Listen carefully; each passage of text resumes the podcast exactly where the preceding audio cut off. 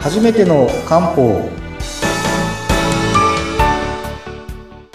森の都の漢方薬局雲流堂の佐藤です。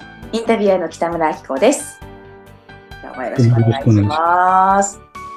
前回、前回はですね、はい、そうですね。前回はあの、うん。ちょっと妊活の触りそうですね。でまあいろんな角出てきますよと。うん。角ね、角、角すごいですね。牛とかうん、トナカイとかうん、鹿とかとかいろいろお伝えしたと思うんですけどはい、それをまあ紹介しつつですね、はい、まずやるべきことっていうのをお伝えしていこうかなと思ってるんですね。はい、で、前回お話したのは、まあ、不妊の原因はまあ男性でも女性でも、えうん。ー絡んでるし、まあ意外とあと原因不明の場合も多いですよとういうおん、話をしたんですが、はい、比較的男性の場合は単純といえば単純なので、えっと、お話まず女性の方からですね、してはいい、こうかなと思うんですが、すごいまず大事なのは、ままあ女性の場合特に生理周期を整える。ねえ、大事ですよね。で、知ってる人は、まあ当然知っているものなのかとこちら思うんですけど、うん、意外とその生理周期そもそも何ってわからない方もいてですね。うん、はい、はい、そこはまあ、こういうものだよ、生理周期とはこういうものだよっていうのを知っとくべきですし、はい、まあ、加えて、その自分の生理周期を整えるっていうのは非常に重要うんなんですね。はい、で、なんで、ちょっとまず今日生理周期のお話をスタートしようと思うんですが、まあこれはまあ男性も女性も知っていただければと。そうですね。で、生理周期って、まあ、まあ生理周期っていうだけあって、生理に伴うはい体の変化なんですが、まずすごいわかりやすく言うと、まあ女性の周期って、あの、低温期と高温期に分かれるんですね。はい、で、低温期がまずあってですね、排卵を迎えると高温期。体温がちょっと高くなります。はい、生理が来ると体温が落ちてうん、あの、低温期になると。で、この低温期と高温期を常に繰り返していて、ワンセットでだいたい28日。うん、うん、うん、ね、生理が1回月に来ると。はい、いう感じで、その生理が月に1回来るところを境にうん、体温が高い低い。うん、うん。というふうになっています。はい、でこれは別に子供が欲しい欲しくないとか、まあ要は妊活するしない限らず、はい。まあ、女性として生理周期が整っていくと。いうことは、まあそれは健康にとっての一つの目安になるので、うん。まあ本来は誰でもうん。やった方がいいんですね。基礎体温ね、つけたりする人そうですねも多いですね。うん。で、意外とこれが乱れてる人が多い。うん。で、その場合に何をやるかというと、その生理周期が、低温期、高温期がしっかり作れるようにうん、その周期に合わせて漢方を出して、うんまあ修理正規を整えていく。うん。あ、修理正規じゃない。あの、生理の周期を整えていくと。あそんなやっていきます。生理周期整える漢方もあるんですねあ。りますね。これが、いわゆる、その、妊活にもつながってくると。ああ、そうか、そうか、そうか。うん。だからまずここはすごい重要で、じゃあ、大体体温ってどのぐらいなんですかというと、うん、こう女性だとその周期つける表って見た、基礎体温つける表って見たこともあるかもしれないですけどええ、低温期と高温期の間に、こう真ん中に赤い線引かれてた。ふーっと。その赤い線を超えたら、はい。これ高温期でそれを超えるっていうのが理想。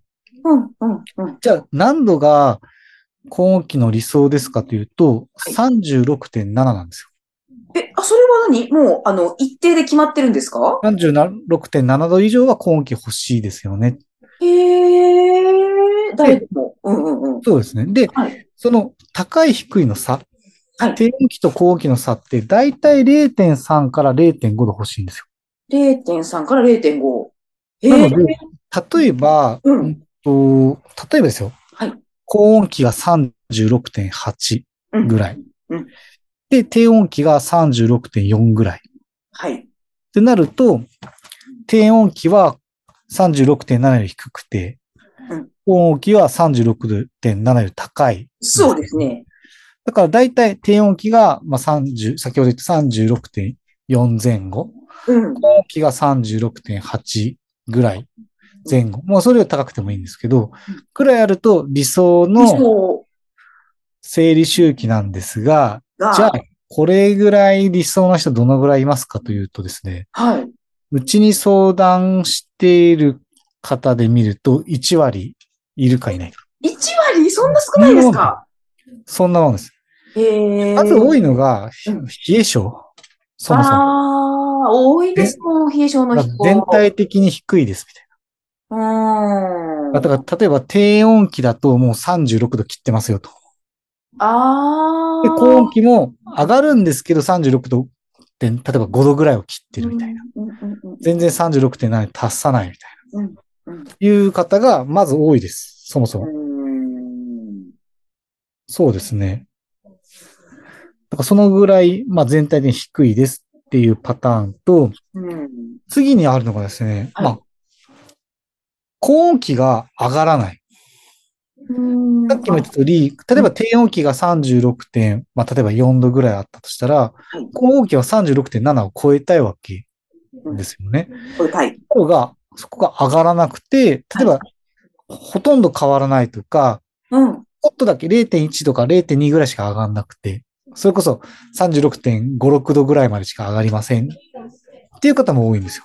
それはなんかもうい、そ、そんなちょっとだとご誤差かなみたいな感じそう そうそう。だから、それは足りないなとか、うん。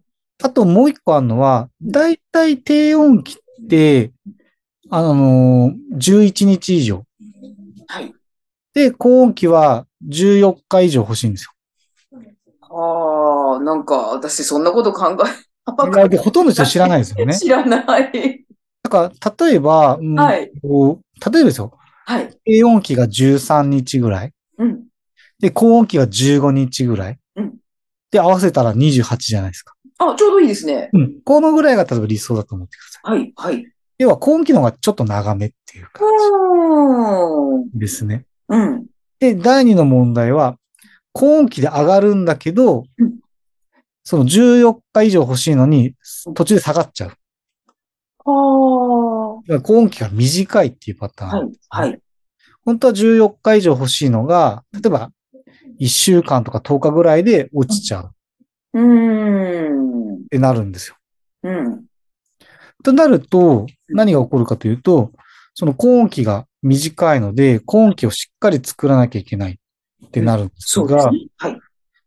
これを西洋医学的に言うと、あの、女性のホルモンの黄体ホルモンって聞いたことあります？黄色体？そうです。黄色の体。なんか見たことあります。あの、黄体ホルモンが高温期を作るんですよ。ええ。だから、まあ、簡単に言うと、まあ、黄体ホルモンが不足してるとか、はい。黄体機能不全とか言われるんですよ。へえ。だから、高温期があんまり上がらないとか、うんうんあの、例えば、高温期が10日間もなくて1桁しかないとか、うん。ってなると、これ黄体、黄体の機能が悪いとか、黄体ホルモンが不足してるのかなって、いわゆるうん。西洋学的に言うんですけど、うん。漢方もまあ似たような形でホルモンバランスが結局崩れて、この高温期が作れないと。なってるので、じゃあこの時何やるかというと、高温期を作るような漢方を作るんですよ。おー、そういうのがあるんですね。一つは純粋にまあ体を上げたいから体を温めるものもすごいいい。ああ、そっかそっか、なるほど。高温期だけ体を温めるのを加えるというのと、もう一つがですね、ここでトナカイの角が出てくるんですよ。出た。角。トナカイの角。トナカイの角ってなすごい良くて、実は、うん。あのー体を温める力もあるし、うん。先ほど言った黄体ホルモンの材料でもあるんです。へえ。そうなんですか。高温期が短いぞってなったり、うんあと上がりきってないなってなったりすると、うん。トナカイの角を高温期に加えたりします。ちょっと、私、トナカイっていう単語ね、クリスマスしか聞かないんですけど、そうですね。う ん私もそうでした。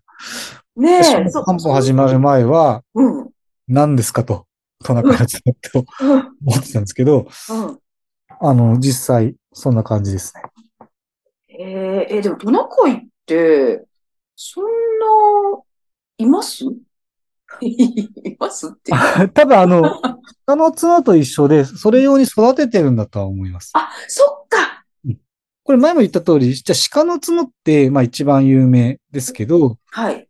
鹿の角って、うん。そこら辺でいる鹿の角いいんですかというと、うんそういうわけじゃないですよあね。そうなんですか？あのどのちゃんと栄養満点に、もう大豆とかたっぷり与えて、栄養満点に育てた鹿の角を使うんですよ。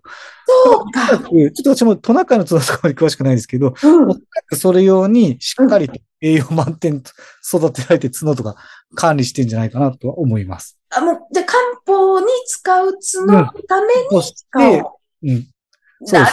まあ、そりゃそれだってやっ。ぱり栄養は不足してる角とかあんまり使いたくないい。らないですよね、むしろ。なので、まあそうやって高音機を作るんですね。うん。なるほど。で、高音機の話をしているところで、はいもうなんとまた時間がそう。ちょっと。かかってしまったので、ちょっと、次回ですね、あの、はい。高音機でまた起こる問題とか、ちょっと低音機と高音機とか、あと成立の問題とか、ああ、聞きたい。